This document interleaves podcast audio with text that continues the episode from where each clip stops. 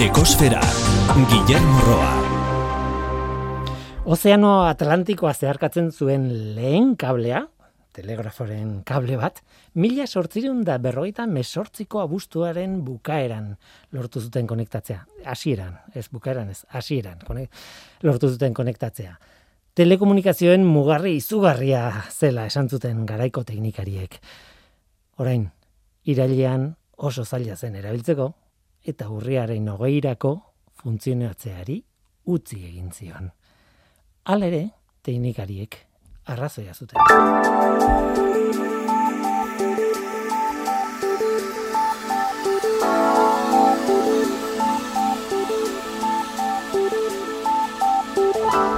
Itxas ondoaren mapa osoa egiteko alegina aurrera doa. Gaur egun maparen euneko hogei koma seia osatuta dago. Aurrera pauso handia izan da aurtengoa, batez ere pandemiaren eragina kontuan hartuta. Iazko datua euneko emeretzia da, euneko emeretzia zegoen osatuta. Baina lan egiteko trabak direla eta ba, emaitza oso ona hogei komaseira iristea aurten. Euneko bat komasei hori, estatu batuetako azaleraren erdiaren adinakoa delako gainera. Itxasondoaren mapa zehatza egiteko proiektua, Nippon Foundation Gepko Sibet 2008 mar deitzen da. Elburua da, 2008 marrerako itxasondoa osorik neurtzea eta mapa egitea. Proiektua 2008an jarri duten martxan, erabiltzen ari diren teknikak noski batimetria du izena. Sonar zehatz bada, neurketa bakoitzaren GPS-ko datuei lotuta. Nipon fundazioa sortzen ari den maparen zehaztasun maksimoa bost metro da, baina ez toki guztietan. Toki askotan haundiagoa da. Esan edut, e, eun metro edo eun da piko metroko zehaztasuna. Zehaztasun txikiagoa. Adibidez oso toki sakonetan gertatzen da hori. Oraingoz mapa osoaren bosten bat dago osatuta. Igandeko datua da. Lurraren CO2 maila lareunda emeretzi koma emesortzi ppm-koa da. Mauna loa sumendiaren behatokian neurtua. Aurtengo datuak jarraitzen dute izaten iazkoak baina okerragoak. Aurtengoa iazko ekain, e, ekainaren hogeikoa, baino ia iru ppm altuagoa da, eta hori ez da berri ona. Beti esaten duguna, zeo biren kontzentrazioarekin kezkarik ez izateko, berreunda laurogei ppm-koa izan beharko luke gutxi gora bera.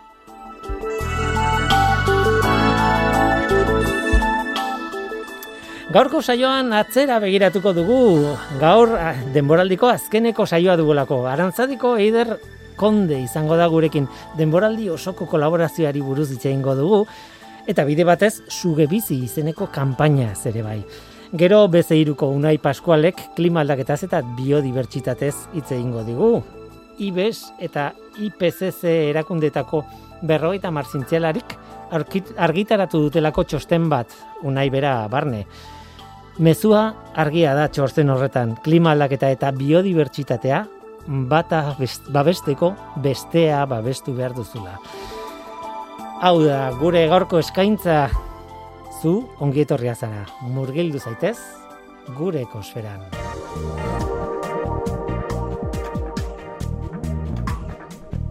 Ekosfera, Euskadi Gratian.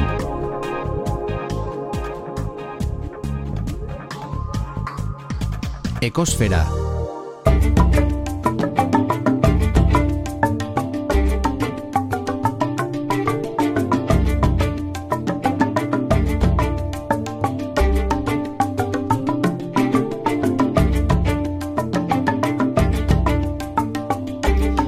Ba, pixkat fidela izan den entzuleak ezagutuko du. Sintonia hau, arantzadi esfera deitu genion e, atalaren sinfoni, e, sintonia barkatu, ez sinfonia. Eta noski arantzadi elkartearekin egiten dugun atalari, atalaz, ari gara, Aider Konde, kaixo eta eskerrik asko. Kaixo, kaixo, eskerrik asko zuri. eskerrik asko hori da, ba, urte osoan, ba, kizon lan egin duzulako, e, nirekin ba, koordinatzen, elkarrizketak, e, proposatzen jendea, proiektu interesgarriak bilatzen zenituen arantzadiren barruan, komunikazioko langilea zara, eta ez bakarrik hori, baina hori ere bai, eta orduan e, etorri zaizkit gauza pila bat eginda nola baita esateko, eta eskertu behar dizut hori. Bai, ba, mila esker, oi, mila esker. ez, ez, ez, e, lana errasten dutenei e, egia esan beso zabalik. Egia esan arantzain hainbeste gai daukagu azkenean e, ez dela hain hain zaila izan, baina baina bai, bueno, azkenean e, jen, normalean e, guri kostatzen zaiguna da jendeari esan esatea, venga, irratira etorriko zara elkarrizketa bat egitera eta Normalean ez dute nahi. Nahi izaten, nire lana hori izaten da, eta eta arrakasta izatea ez da hain erreza. Ez Eta zuk egin diazu filtro hori eta horregatik ere eskertzen dizut asko et, ulertzekoa da gainera. Esan nahi dute irratian hitz egitea bada gauza bat, ez dakit publikoan edo jartzen dizuna jendearen aurrean, e, igual ez zaizu gustatzen, igual ez duzu balio, Bai, ona, da. igual ona zara ikerketa batean, eh, baina Bai, hori askotan gertatzen da, bai. eh? Gauza bada ikerketan ona izatera, izatea eta beste gauza bada ondo komunikatzea, gauzak ideiak ondo eh, azaltzea, jendeak eh, ulertzeko, ulergarria izatea, eh? bai, Eta zuk esaten dezun bezala, jende Bet- guztiak ez du balio denetara, denetara egiteko. eta bete aldarrekatzen dugu gainera, jo, komunikatu behar dira egin egiten diren Bai. gauza, baina horrek ez du esan nahi den denak daudela behartuta eh, edo indarrez ekarri behar direla bai, mikroaren bai, aurrera, ez bai, bai, bai, dut. bai, dudari gabe. Eta, bueno, eh, batzuetan konbentzitu behar izan, izaten Bai, da askotan, eh? askotan.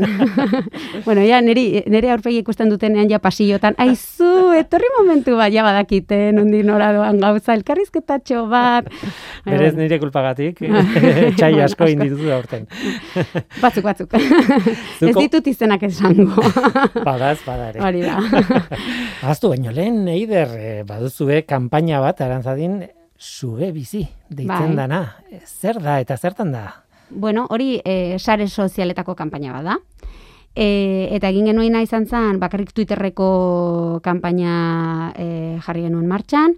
Gure ideia zen e, Euskal Herrian jendeak aurkitzen zituen sugen aipuak bidaltzea. Argazki bat bidaltzea e, Twitterren bidez, argazki bat bidali, suge bizi traola jarri, eta koordenatuak e, bidali ere bai.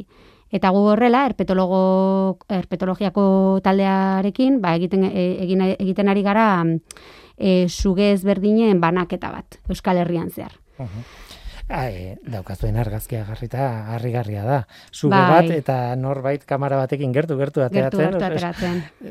Bueno, Bai. ez dakit beldurra ematen duen edo. bueno, pixkat bai.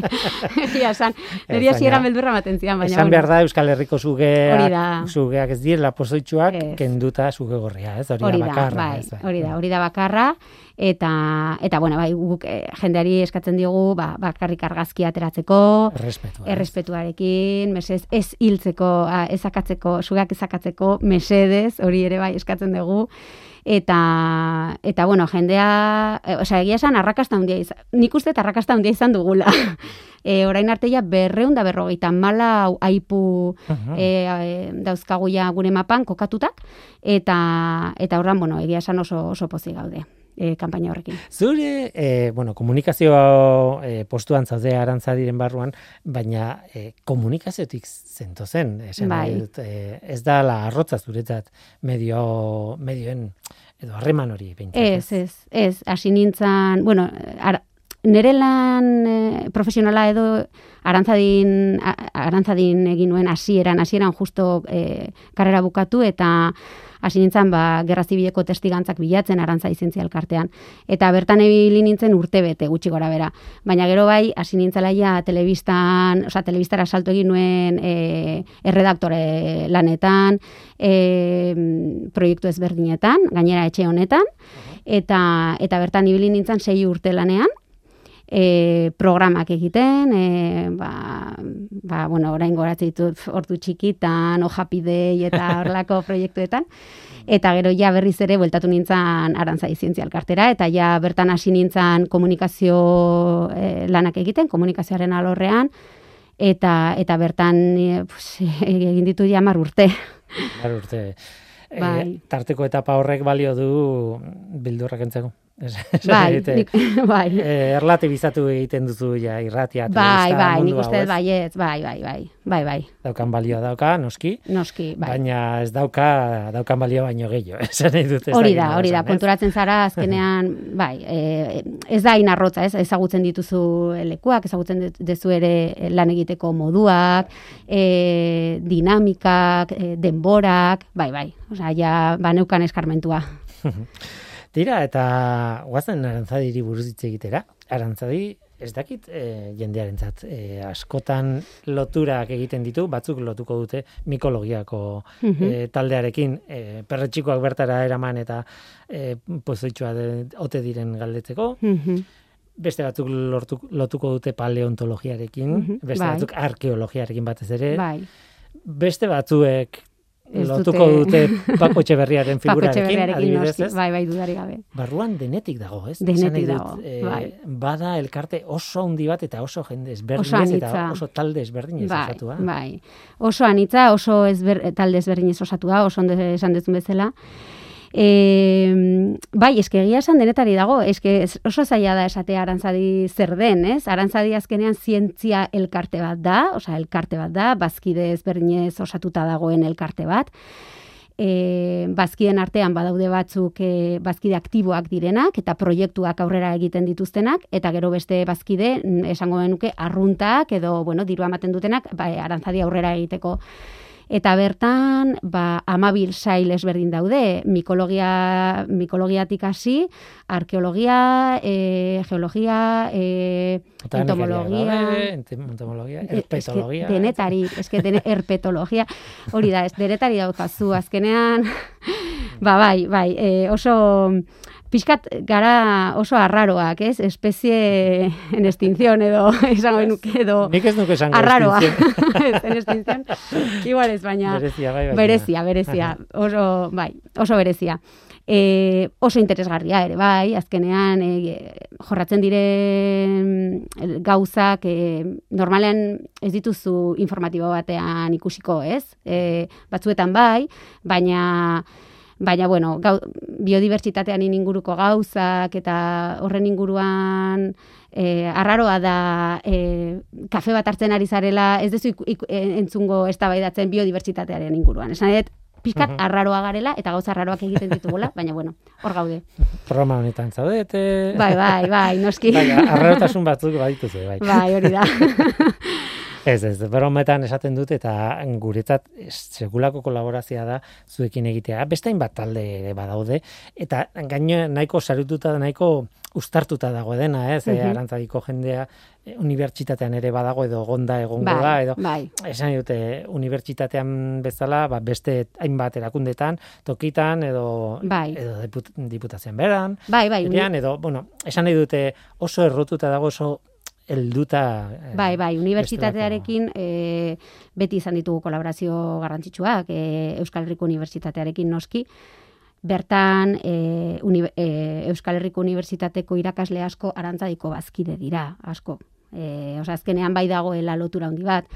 A kontutan izan behar da, datorren urtean e, irurogeita urte egiten ditugu, egiten du arantzai zientzialkarteak, eta kontutan izan behar da, e, euki behar da, ba, berrogeita zazpigarren urtean bert, e, izan zala sorrera, Euskaliko, Euskal Herriko Unibertsitaterik ez zegoela. Eta nolabait esateko utxune hori ere arantzadik pixkat betetzen zuela, ez? E, azkenean, ba, zan, e, arantzadik sortu zuten taldea izan zen, ba, ikerlari batzuk, edo gustatzen zitzaien, zientzia gustatzen zitzaien pertsona batzuk, Mhm. e, sin más, osea, gustatzen zitzaien, eta hasi ziren talde horiek sortzen, eta hortik arantzai zientzialkartea sortu zen. Eta momentu horretan unibertsitaterik ez zegoen, osea, gero bai, gerora bai, baina baina pixkatutxune hori bai esan dezakegula osatu zutela edo Eta gaur egun, claro, talde batzuk profesionalak dira, eh, baino beste talde batzuk eh, ez dira profesionalak, Bai. naiz eta hor dagoen jendea profesionalki gaitasuna Lanean. izan Bai, bai. eta lanean egon eh, Bai. maila teoriko hori emateko, ez? Baina Bai. azkenean ahaztu egiten dugu, bueno, ahaztu egiten dugu edo igual, ez? Baina profesional hitzak esan nahi duela hortaz bizitzarla edo ez, kobratzen duzula horregatik bai. edo ez, ez? Bai, bertan profesionale zinguratuta gaude, baina bai, zuk esaten dezun bezala, batzuk eh, dirua, osea, esan nahi dute beraien lanbidea da, eta beste batzuentzat ez, adibidez mikologia sailean, da, e, mikologia saileko nik uste euneko eunak, nik uste dut voluntarioak direla, eta gustatzen zaiela mikologia, egiten dituzte irteerak, e, ari dira hor, e, zaki txingurriak bezala juten dira astelenero begiratzen dituzte zenbat zita hartu, hartu dituzten zenbat perretxiku begiratzen dute hor e, mikroskopioarekin zita bakoitza sartzen dute bere datu baseetan e, argazkiekin e, pf, e, fitxa ba, aipu bakoitza bere fitxarekin informazio guztiarekin eta eta hor da biltzate eta daramate pf, ez dakit 75 urte hori egiten horrelako zerbait eta daukate bas, osea, datu base bat bueno, Erraldo. ja. erraldoia, erraldoia. Bai, bai. Guazen begiratzera programa honetan aurtengo kolaborazioa Bai. izan da, e, bueno, nik hartu nuenetik lehenengo aldia, noski e, jokin alde zabaltzegoen garaian kolaboratzen zenuten nola ez. Bai, Baina e, aurtengo denboraldiari begiratuko diogu pixkat, eta horretarako, ba, ekarri ditut, e, zea, audio batzuk, eta lehenengoa da, e, izan genuen lehenengo kolaborazioa, Gipuzkoako basoak izeneko, izeneko liburua aurkezten ari zineten, bai. botanikariak e, ari ziren promozionatzen eta salten eta eta gurekin izan ziren Mikel Txeberria eta Ana, Anaiz Michelena eta e, zatitxo bat ekarri dut. Bueno, ba, liburu honen ideia hasi zen, ba, 2018an, e, ikusi genuen bazegoela utxune nabarmen bat, bai landareak ezagutzeko garaian, baina baita ere paisaia unitateak ezagutzeko garaian ere, eta, bueno, biak pixka bat e, uztarri beraren pean jarri, eta eta pentsatu genuen polita izango litzatekela, ba, ba liburutxo bat ateratzea, eta eta hau da, hau da gure emaitza. Hori zen Mikel Etxeberria, Anaiz Michelenaren audiorik ez dut ekarri, baina hortzegoen ere Bai, ez? biak, E, botanikakoak. botanikakoak. Em, libura ondo dago, Liburua. baina itzaki bat zen, nola baiteko lehenengo kolaborazio bat egiteko, ez? Bai. Hmm. Bai, esan. Bai, liburua e, ez, e, ilustrazioz betetako liburu oso polita, oso polita bai. Gipuzkoako basoen inguruan hitz egiten duena. Hori bai. da, aitzaki bat izan zen guretzat ze, azken batean e, Gipuzkoako basoak eta baina ba, basoak, basoi buruzko liburu bat zen, ez zen zuaitzei buruzko liburu bat eta e, polita zen batez ere hori, e, baso motak tratatzen Mhm. ditulako, ez? Mhm. Altzadia, aristia, ez dakiz zer, eta eta Gipuzkoan dauden Habitat ezberdina. hori da, hori da. Beraz, etzan hainbeste ba, mm, zuaitzonek daka Ez. ostoa ez dakit nolakoa eta orduan horrela ezagutu dezakezu. Hori behar bada ere bai, pixka zegoen, baina Mhm. beste beste ideia hori zen. Bai, atzean, ez? bai. Bai, pixka bat hori konturatzea zer den baso bat, zer ez den baso bat, hori ere garrantzitsua, garrantzitsua zen liburu honetan, habitat ezberdinak eta bai, ni goratzen ez e, e, erakutsi zidatenean liburua, porque arantzain gauza asko ikaste dituzu, ez? Eta esaten ziaten, osea, beraiekin horra mendian, ai, hori basoa, e, hori ez, eider, hori ez da baso bat. Hori landaketa bat da. Gauza ezberdinak dira, ez? Aspalditik dut buruan galdera, Eta- oinarrizko galderari zenbat zenbat zuaitzek osatzen dute basoa. Ez, ez da hainbeste ze bat zuaitzek, da ze motatako zuaitzak osatzen duten basoa, ze habitat da, ezberdinak dauden, eta egia esan, bueno, hau, e, bueno, horrela da, ez, e, Gipuzkoan e, landaketak, landaketak dira, eta basoak, basoak dira, eta biodibertsitatea, e, bueno, e, Bai, garrantzitsuena edo basoetan dago eta landaketetan ez. Baina, bueno, hori azkenean, bueno, beste debate bada, ez? Beste eztabaida bat, baina egia da, ba hori, ezberdintzen, gauza bat eta beste ezberdintzen, horri kasi nuela eta hor konturatu nintzen ze gutxi dakidan basoen inguruan. Baina liburu, liburu hori oso ondo dago alde batetik e, hori Gipuzkoan dauden habitat ezberdinak ezagutzeko, zenbat habitat dauden eta eta bueno, ezberdintzeko zer den habitat mota bat, zer den beste habitat mota bat, zer den zer diren basoak, nolakoak diren eta bar konturatzeko zenba, ze, ze baso eh, gutxi dagoen Gipuzkoan ere bai, osea, uste dugu berdea dena basoa da eta eta ez da horrela, ez? Berdea da, baina igual ez da baso bat. Bueno, betidanik izan ditugu kontzeptu batzuk, e, ordenatzen zizkigun, ez denok ezagutzen dugu, naiz eta baso deitzen ez diogun, badibidez ibaietako ertzetan dauden Hori da. ba, bueno, landare di hori, ez? E, Hori da. Hori altzak daude, ez dakiz.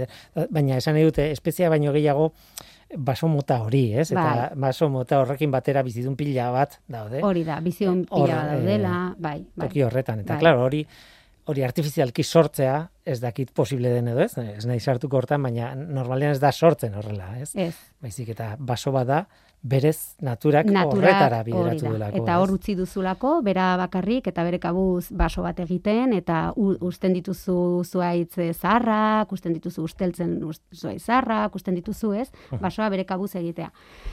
Eta orain, bueno, hori liburu hori oso ondo dago horre, horregatik. E, irekitzen dizu begiak eta beste e, era batean begiratzen duzu mendia eta beste era batean begiratzen dituzu basoak, zuaitzak, e, gauza guztiak, ez natura.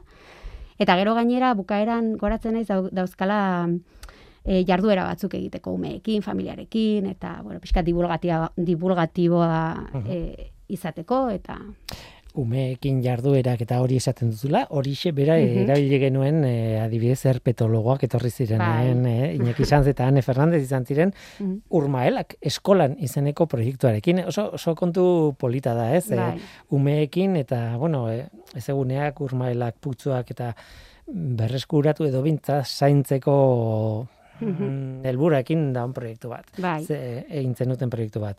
E, baitere, audio txiki bat ekarri dut. Ai, Iñaki Sanz eta Ane Fernandez, zer da urmaela eskolan? Bueno, ba, proiektu honekin egin nahi genuna da pixka bat, e, ba, urmaela sortzearen eskusa hau, eraman pixka bat e, ezkuntzara, Mhm. ez? Eta uztartu bi, bi gauza hauek, ba, alde batetik kontserbazioa ez, azkenean e, ba, habitat berriak sortzen ari garelako, urmaelak sortuz, eta bestalde hori tresna moduan erabili, ba, ezkuntzan e, didaktikoki ba, gauza, gauza ezberdinak erakutsi ahal izateko.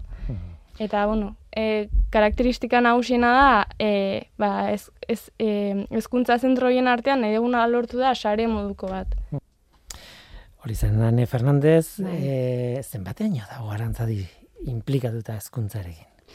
Ba, orain hasi gara nik uste dut lerro berria hau e, egiten, ez? E, egia esan, arantzadin oso implikatuak egon gara urte askotan zehar zientzian eta ikerketetan, publikazioetan, argitalpenetan, horrelako zientzia eh, egiten, ez? Edo horrelako proiektuak aurrera eramaten.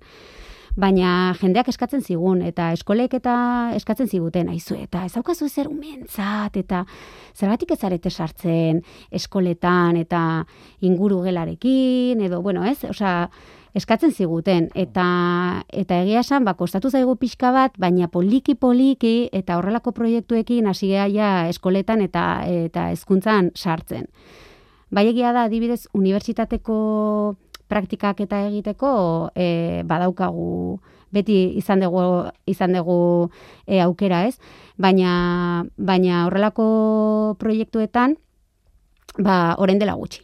Eta proiektu hau e, eskoletako urmaelen sarean ni, ni, ba neri pilo bat gustatzen zaitegia esan. Osea, iruditzen zait jorratzen dituela bai alde batetik e, zientzia inkluso eskezakit, eske gauza pilo bat egin daitezke, jarduera pilo bat egin daitezke, matematika, kazetaritzako gauzak ere bai, ere eusk, pf, ezakite, porque azkenean zu daukazu hor urmael bat, eta egin dezakezu, ba, venga, guazen idaztea, edo, ba, eraldaketa, ez? Nola junda eraldatzen, argazkiekin, e, ez? Deskribatu dezakezu, Bertara Edo joan behar duzu, bertara eta, claro, bai, edo eh, gero ja, pues, behin, eta, bai, Mhm. bai, eta gero, pues, noski, e, habitat ezberdinak, e, landare ezberdinak, e, bizitza urmael batean, azkenean da lato, laborategi natural bat. Mhm.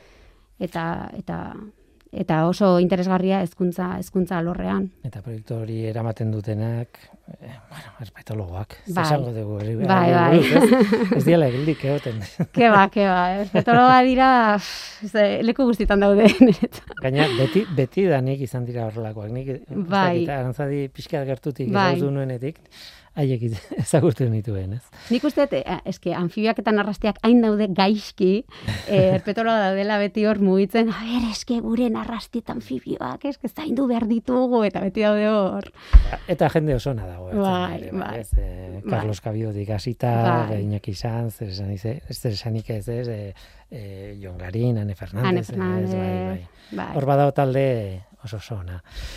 Tira, eh, arantzadik baldin badu lehen esan dut, ez? E, ikono bat arkeologia da, eh, betidanik, Noski. eta, eta hemen ere izan ziren, em, zea, e, bi arkeologo, oian hemen Bai. dizabal, eta matxina aiestaran, bakoitzak, e, aztarnategi baten ardura aduna zen, ez dakite zuzendaria edo nola deitu, baina Bai, eta e, oian hemen dizabal e, zalduako aztarnategian eta makina aiestarenek irulegikoa, baino ez da irulegiko ga- gaztelua herriarokoa, baizik eta eh, azpian topatu den baskoien garaiko Herriska. eh, herriska txiki bat bai. Nik ikusi ditut argazkiak zurekin. Zu, Bai. zu eh, aztarnategi horretan. Bai, bai, ara jo nintzen. bai, hori iazko argazkiak ziren, bai, bai. E, prentxaurrekoa egin genuenean, bai, bertaratu ginen, noski, ni gainea ja ikusi nahi nuen. e, eta, eta prentxaurreko bat e, prestatu genuen bertan, eta egia esan, ba, arrakasta handia izan zuen. Bazan entzutera, Mhm. eh, aztarnategi hori buruz, Bai. zer esaten zuten?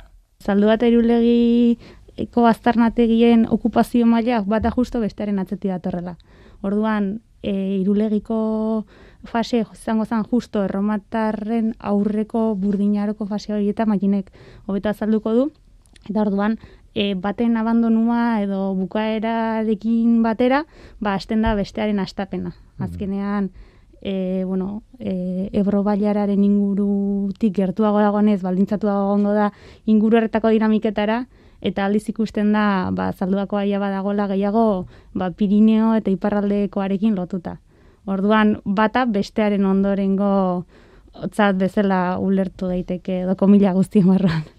Bai, hain justu hoi ez, e, oianek aipatzen bezala, e, irulegiko azken biztanle hoiek e, erromatarrekin kontaktuan daude, eta e, handik urte oso gutxitara, e, belaunaldi bateko kontua izango da, e, jada, erromatarrak ari dira, e, ba, bertako biztanlekin batera e, zalduan, beste, beste mundu bat sortzen, ez?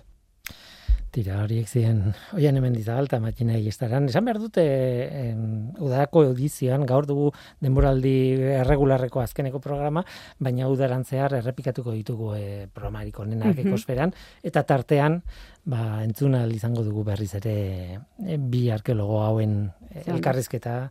Oso polita, oso, oso, oso gustora, Bai, oso berdina. gustora gogoratzen dut programa Bai. hori, ez? Mhm. beste hainbat ere bai, eh? baina hau bereziki.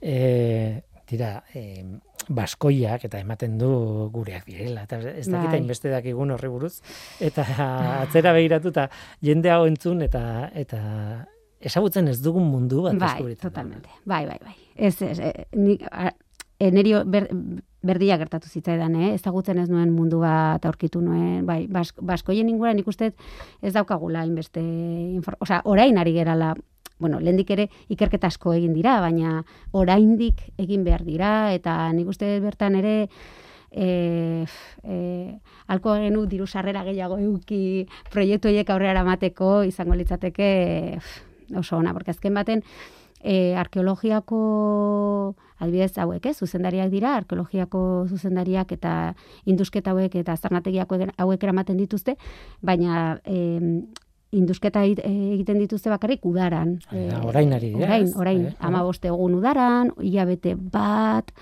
eta orduan, karo, polikigoaz, polikigoaz. Ze, ez dago hainbeste diru, hainbeste kanpaina egiteko, ez? Eta hori da niri egia esan pena ematen didana, porque ikusten ditut gazteak e, animatutak, e, gogoa daukate aurrera egiteko gauzak e, eramateko, gaina, jo, e, e, doktoreak dira, Mhm. edo ja uste e, bukatuko dutela tesia eta eta eta eta bueno, ba ikuste dituzu hor gogoarekin eta nahiko zenuke denbora gehiago eukitzea ba industen eh, aurrera azkarrago egiteko, ba publikazio gehiago egiteko, baina bueno, poliki poliki goaz. Mhm. Arkeologiako mundua doa poliki. Poliki, egia da. Eta, eta gero asko importa zaigu, baina mm, dirua banatzeko mo- eh, momentuan Bai. ez dakit. Hainbeste importa zaigun, ez? ja, Eta, bai. bueno, betiko kontua da. Eta, Bai. eta zientzian oroar, eh, Oro har. hainbeste aipatzen den kontu bat. bai, bai, bai, bai, totalmente. Bai, bai. Tira, ba, denbora gehiago eskatzen zu arkeologiaren eta nik eskatuko dut irratirako. ja, bu- bukatu behar dugu. Oso ondo. Eta, baina, bueno, e, begir, gain begira da polita egin dugu Bai. atzera denboraldi honei. Eta sekulako gogan eukan, zu hemen egoteko, e, Eider Konde, e, nire laguntzailea, nire in- infiltratua, Bai. bai. barruan, programa hau pixka erresago egiteko. Bai, ez azkenean arraro egiten zitzaidan, ni beti izaten ez galderak egiten dituena eta orda pixkat elkarrizketatua izatea, pixkat arraro egiten, baina, baina saiatu naiz ondo egiten. Errepikatzeko moduan, bai, bai, noski. orduan ondo egin dugu. Ondo.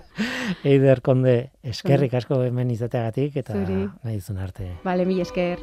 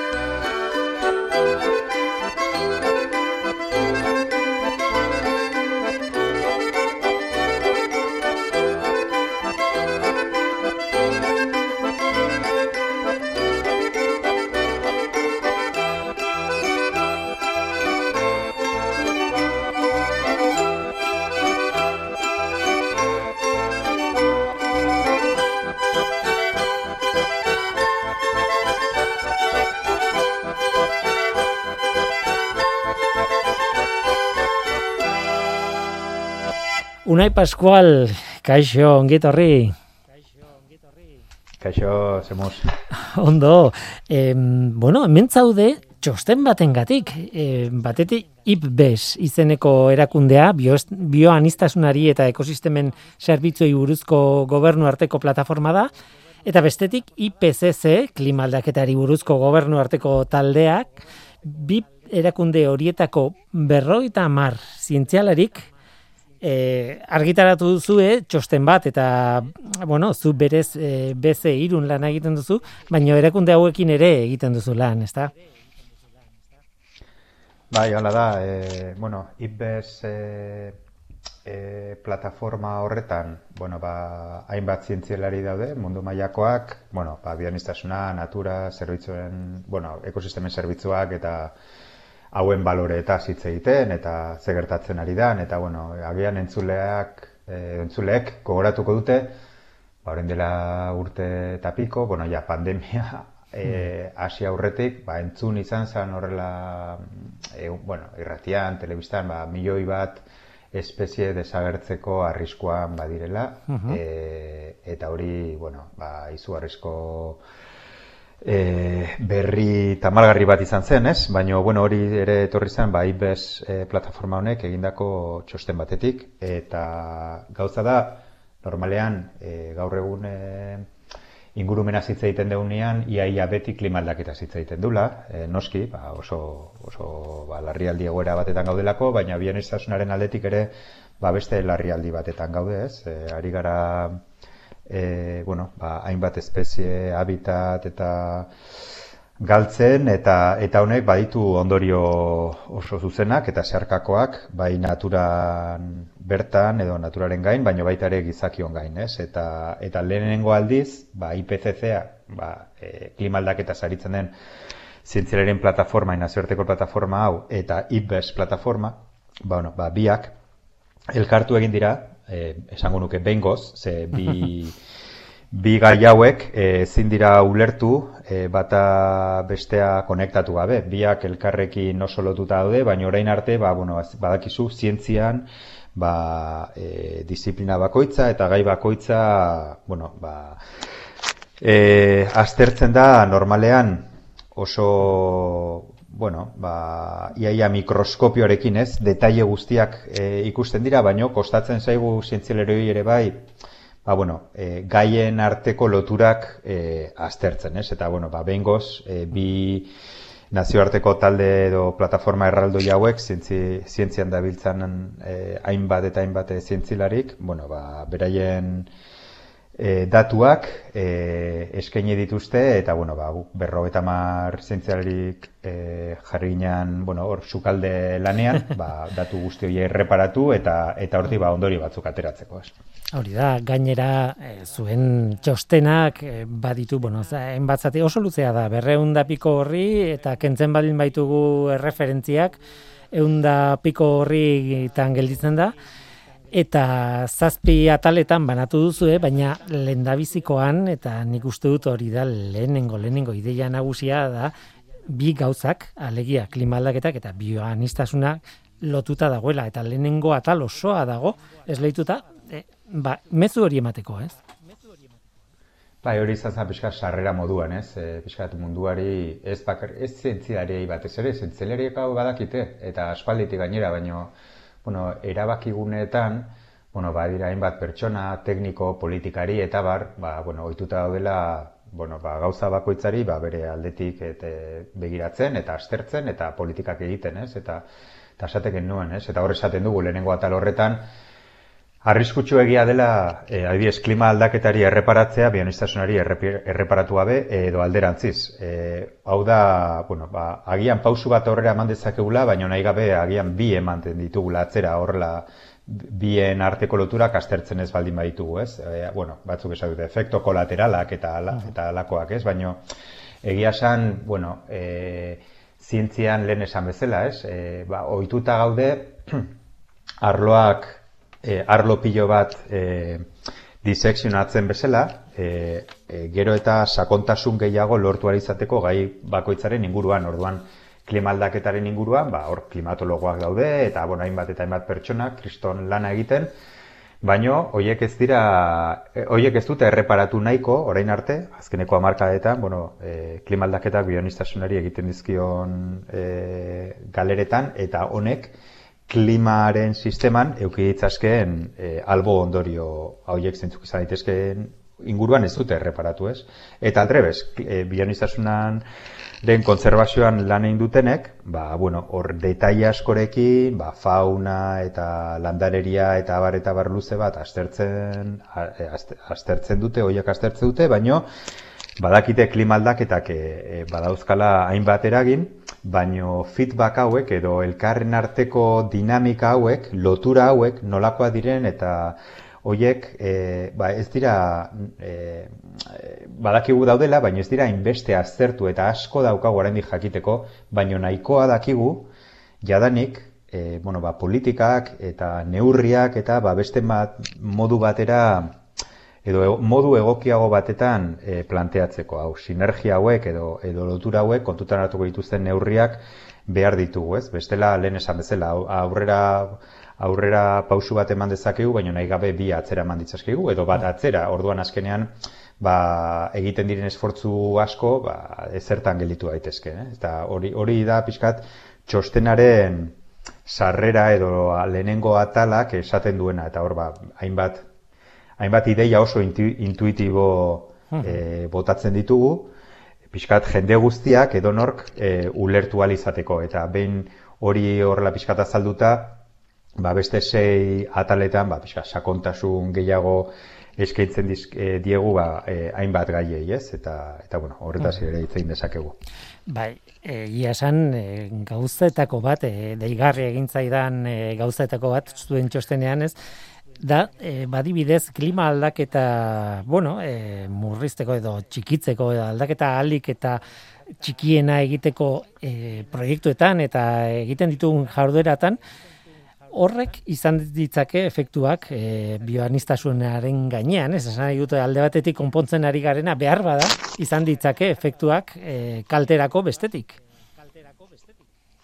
Hori da, hori da mm, pixkat oso intuitua den zerbait, baina, klaro, intuitu, intuitibotasun horretatik datura pasabar gara, ez? Eta hor badaude, ba, hainbat, hainbat datu oso interesgarri, eh, ikustet, eh, perspektiba edo kontestua zera da. E, Pariseko akordioa sinatu zen 2008an, hau da, klima aldaketari aurre egiteko akordio politiko global bat, aurten martxan jarri beharko litzatekena Glasgowko e, goi gaiurrean, uh hemendik bosti jabetara edo gertatuko dena, E, eta aurre ikusten guztietan, e, agertoki, etorkizuneko agertoki guztietan, jadanik, ba, esaten dugu, haber, gradu bat, edo gradu terdi, edo bi gradutara ez garen heltzen, ez beroketa efektua bi gradutik aratago heltzeko zer egin behar dan, e, ja badakigu 2000 eta berrogeita marrerako asko jota ekonomia guztiak e, mundu mailan deskarbonizatu behar direla, e, neutraltasun, karbonen neutraltasun batetara e, igaro bar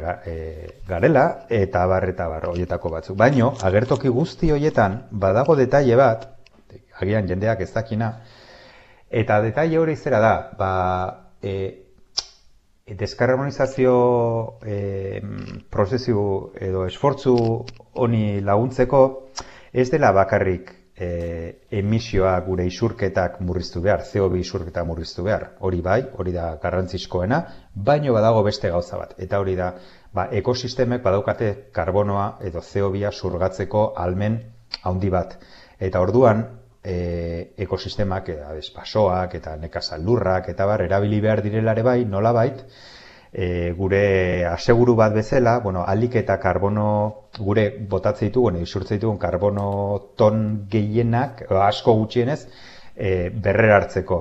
Claro, eta hau txertatzen da, hau detailetxo bat, hau oso intitutua da, baina modelo guztietan, eredu matematiko guztietan, jadanik, e, ideia hau txertatuta dago. Hau da, E, badakigu, hemendik 2000 eta berrogeta marrera, ekosistemak erabiliko ditugula modu, eda, eskala erraldoi batetan, globalki hitz egin da, ba, paper hau euki dezaten, hau da, alik eta karbono gehien surgatzeko. Honek zer esan nahi du, ba, eta jendeak entzungo zuen, nola enpresa erraldoi askok eta multinazional askok ari dira esaten, munduan milioika hektaria eh, erabiliko dituztela, ba, la, adibidez, e, zuaitzak landatzeko, bai? Eta, bueno, ba, jo, jo, jo, ba, o, se, se polita, ez, e, ideia ona da, eta ba, basoak haunditu, claro, baina hori nola egiten da, e, ze espezie landatzen dan, e, askuntza handiko espezie, e, e, zuaitz espezie eksotikoak erabilitzazkegu, hemen Euskal Herrian bezala, jadanik hasi dira, bueno, ba, eukaliptoak sartzen eta bar, edo, bueno, baino ez Euskal Herrian oso, ba, egun mapan herrialde txiki bat gara, baino eskala hundian jadanik kalkulatu eginda, adibidez, e, e, e, horrelako zuaitz eksotikoak beharko liratekela edadura izugarri batetan, abiez, Indiaren aztaleraren bikoitza beharko dela, hemendik 2000 eta berrogeita marrera, ba gure e, mundu mailan e, gradu terdi edo bi gradutatik ez pasatzeko, claro, eske ez da detaile bat. eske pasatu iten zaigu. Eta horrek izugarrizko eraginak izango ditu maila askotan. Bat bianistasunean e, baldin eta e, e, baso edadura izugarri hauek mundu mailan banatutak egongo direnak ba, tropikoan eta eta beste latitude batzuetan horrek e, ekosistemetan eragina handia izango dute. Eta bertako bionistasuna galtzeko arriskoa egon daiteke, e, bapatean plantazio eksotiko pilo bat e, baldin baditugu, eta bertako e, landareria eta horren, hor, e, horren eragina handi hori ekidin beharko litzateke, hori argi eta garbi, baino bestaldetik ere, badakigu mundua gero eta ez dakit elikagai gehiago beharko dituela. Eta badakigu azale lurraren azalera e, finitoa dela. Eta orduan zenbat eta plantazio hauentzat e, zenbat eta edadura gehiago eskaini ba nekazaritzarako edadura murriztu beharko dela la beharrez. Orduan honek badaukala e, bueno elikadura burujabetzan eta eta ekitatean eta pobreziaren kontrako borrokan eta ba hainbat eragin, ez? Eta eta honetaz ez da asko hitz egiten eta bueno, ba, gure txostenean pixkat hau berriro ekartzen dugu lehenengo mai mailara, eztabaidaren lehenengo mai horretara, batez ere bionistasunaren gain eduki ditzazkeen ondorioak ondorioetaz jabetzeko, ez? Baino ez bakarri politikariak eta agintean dauden dauden hoiek segurazki eh, nahi izan eskero datuak mai gainean edukiko dituzte bihar goizeko sortzitako. Baino bai eh, ere bai edo baita ere ba, ba jende jende guztia jakin dezan, ez? E, kontu zibi behar garela ba nola egiten dugun deskarbonizazio hori eta horregatik esaten dugu behin eta berriro e, txostenean lehen mailako helburua izan bar dela gure isurketa murriztea eta ekosistemak bai erabili behar ditugula modu inteligente batetan, beti ere bionistasunaren kontra egin gabe, baino ekosistemen erabilera positiboa ez dela izan behar aitzaki bat e, gure emisioen e, e, bueno, kantitate hori e, nahi o, behar beste ez murrizteko, ez? Hor, hor badago trampatxo bat egon daiteke hemendik e, urte gutxitara, no, jendeak usten du, e, bueno, karbono asko zurgatzen ari galela, e, horrelako landaketa e, masiboak egiten ari garelako, baino importanteena benetan da konturatzea gure egunerokotasunean eta industria eta mugikortasun eredua aldetik eta bueno, ba, gure, gure isurketa global metatu horiek e, modu oso azeleratu bat eta murriztu gara ditugula, ez dagoela besterik. Hemen ekosferan, eh, joan den astean, gainera, hitz egin genuen e, ba, beste kontu bati buruz, eta da, bueno, energiaren nazioarteko agentiak ateatzen beste txosten bat, eta bertan esaten zuen, bueno, be, energia berriztagarriak garbiak dira, bai. Baina energia berriztagarriak ustiatzeko teknologia ez da garbia, eta besteak beste mineral pila bat beharko ditugu handik metalak erausteko, metal oso bereziak, gainera, e, bereziak eta bereziak ez direnak ere bai, e, biak.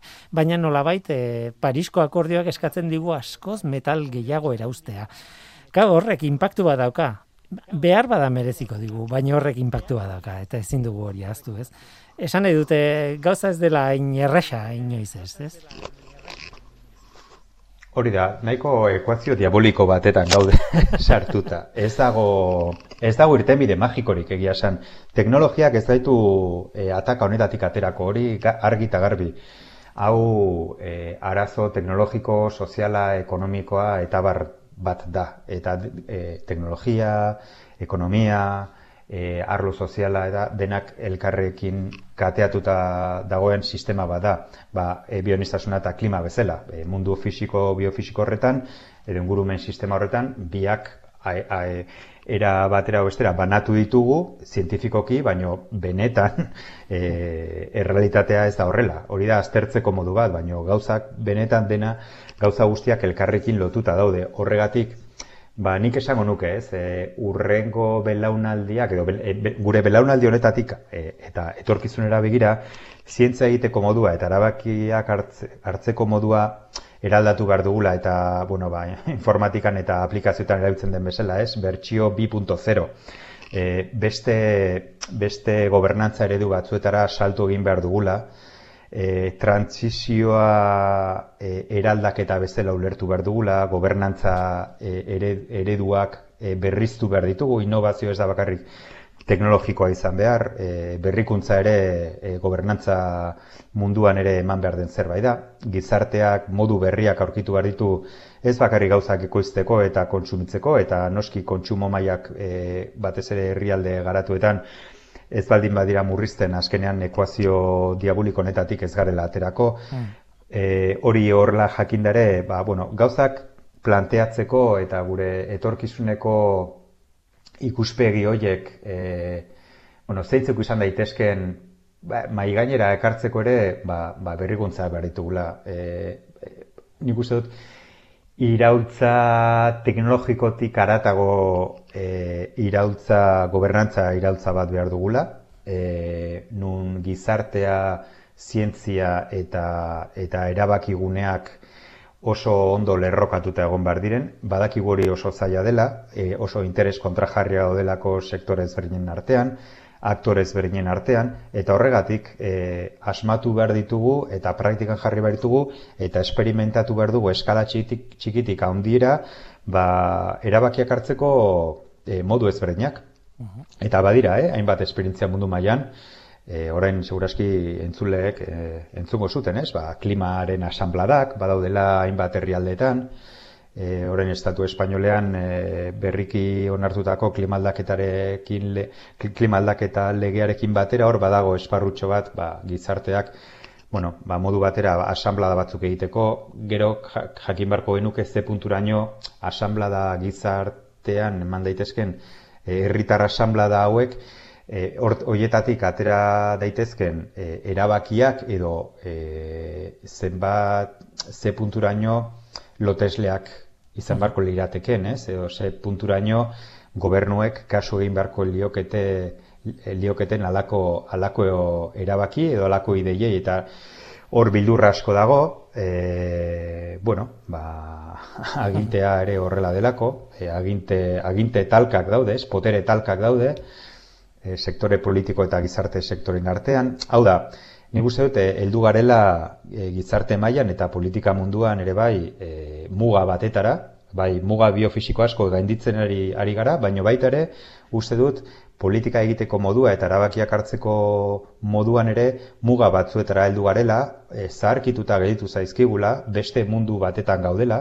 e, orain daukagun lehen aipatutako ekuazio diaboliko hori gainditzeko ez dauzkagu ba, ez dakit, gobernantza eredu oso eh, ez dakit eh, erakargarri edo orduan eh, hori eh, hori lehen esan bezala, ez berrikuntza arlo, arlo askotatik etorri behar dela, eta bisa gure txostenak ere hori dio, ez? Eta horrela bukatzen dugu, zazpigarren atala, edo zazpigarren kapituloa, gobernantza eredu berriei buruzkoa da, ez? Eta, eta ez da koinzientzia horrela bukatzea, ez? Hau da, lehenengo, lehenengo atalean, asaltzen dugu zein dan arazoa, edo zein e, ze aukera egon daitezken, gero e, hor badaude beste bost e, atal non sakonki e, aztertzitu gai ezberdinak, pianistasuna eta klimaren arteko loturak, bost lotura ezberdin, e, energia eta bar, eta, eta azkenekoa da, bueno, ba, aukeren atala ez, eta aukera horiek, bakarrik etorriko dira gobernantza ereduak eraldatzen ba, berrikusten baldin baditugu, eraldaketak sortzeko gai baldin bagara eta eta hortik doa, ez? Txostena, bueno, oihartzuna handiko txostena izan da, e, mediatikoki mundu guztian, orain ikusteko dago e, ze punturaino ba aginte lekuetan ba, ba nola hartuko duten halako informazioa eta baino baina ikuste eta aginte gune gunetara bideratuta baldin badago ere, nik uste gizarte guztira dagoela e, bideratuta, e, atal batzuk eta laburpena edo norku lertzeko moduan idatzita daude, e, jende asko alduntzeko aukera ematen du, kolektibo asko alduntzeko, bai e, mundu mailan, eh? E, indigena, komunitate indigenetatik, e, bueno, ba, enpresa txiki eta kooperatiba non badaukaten beste bueno, gauzak egiteko, ekoizteko, kontsumetzeko beste eredu batzuk saiatzen ari dira asmatzen eta bueno, hor ba, al, ere saiatzen gara alako ideiak eta alako datuak eta evidentziak bueno, ba, sektore horiek alduntzeko eta eta aliantzak sortu alizateko bide horretan, ez? E, ba, gobernantza eta, eta gauzak egiteko modu berriak e, asmatu alizateko. Ba, unai hemen utziko dugu, ze denbora gabe geldu gara, denbora pasatzen da oso oso azkar, baina sekulako ideia daude hor gogo eta oso handia eta horretarako argitaratu duzu txosten oso oso handi bat, datu askorekin eta oso baliagarria. Unai Pascual, eskerrik asko gurekin izateagatik eta zuen lana konpartitzeagatik gurekin. Ba, zuei interesagatik eta eta urren arte. Bai, urren arte. Euskadi Gratian Ekosfera. Tira ba, hau izan da denboraldi honetako azken saioa datorren astean hemen jarraituko dugu zuekin noski baietz, baina udako ediziarekin, hau da, denboraldiak eman dituen saio honenak berreskuratuko ditugu. Hori bai udako programazioa hasiko da Euskadi Irratian eta ez gara asteazken gauetan izango zuekin aldiz igandetan arratsaldeko iruretan izango gara zuekin.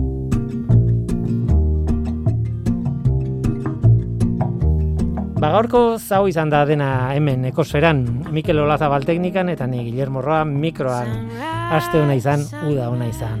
Agur. Looks like morning in your eyes But the clock's held 9.15 for hours Sunrise, sunrise Couldn't tempt us if it tried Cause the afternoon's already I said, ooh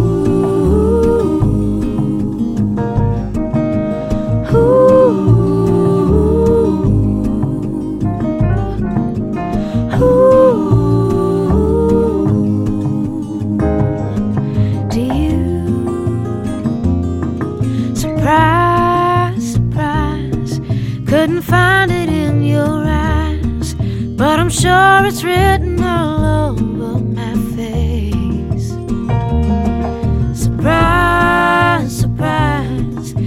never something I could hide.